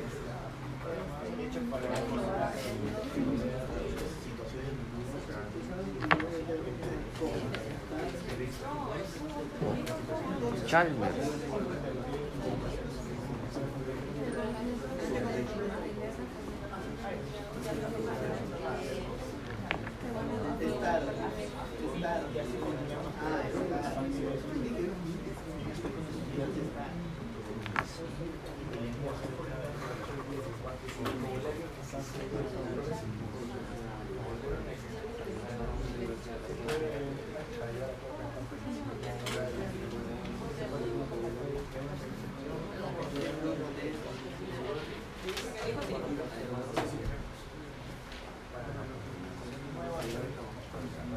Lo siento, les digo, pero voy a tener que usar tener. Así que...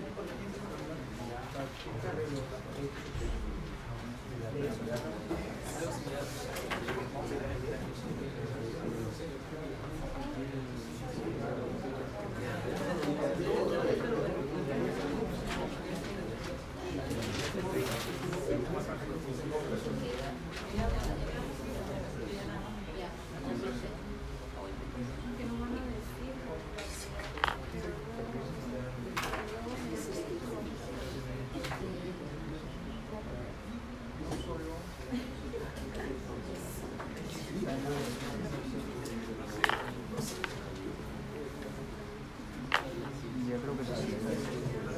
Ya, yo concluí, dice, a través de todo lo mencionado, Chalmers intenta demostrar las inconsistencias de la ciencia como un camino logra, que logre los hechos, algo así, no sé. Así. En... Que, repite, repítelo. A través, de los, a través de todo lo mencionado, Charles intenta demostrar las inconsistencias. De, de establecer la ciencia como conocimiento derivado de los hechos de la experiencia. Ya, Y luego, ya, ya, vamos comiendo eso. Nuevo, rápido. A través. a través de todo lo mencionado. Hoy no, llegaremos tarde como Chiro.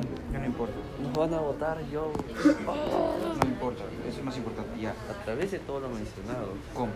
Charles Darwin, Charles, a Chalmers. Chalmers. Chalmers intenta demostrar,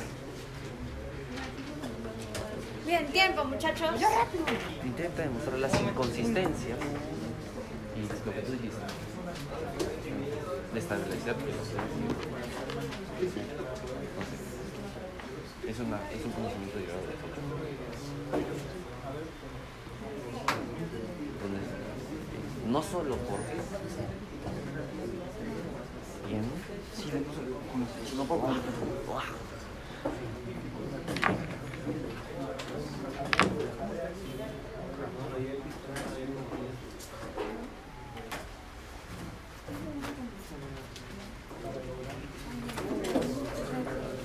No sé por qué. Ya pueden salir.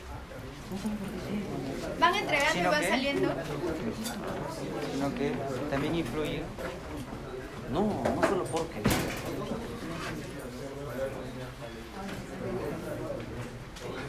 No, no, no, no, no, no.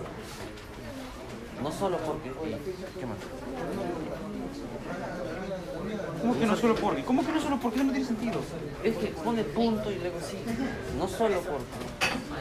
Sino es- no solo porque. No solo porque se basa en, una, en una forma de adquirir. Ya, no sé. No ya se me quemó el cerebro.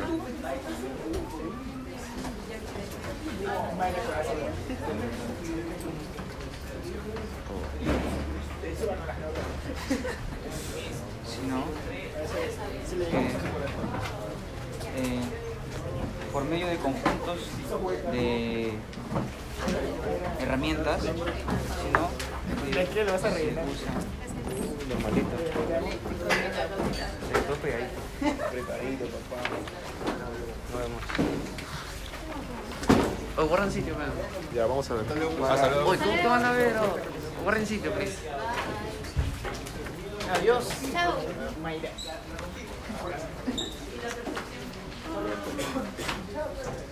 mira, esto puede ser un poco redundante, pero bueno, ya, pues ya lo entregamos nomás. Aquí tienen, muchas gracias.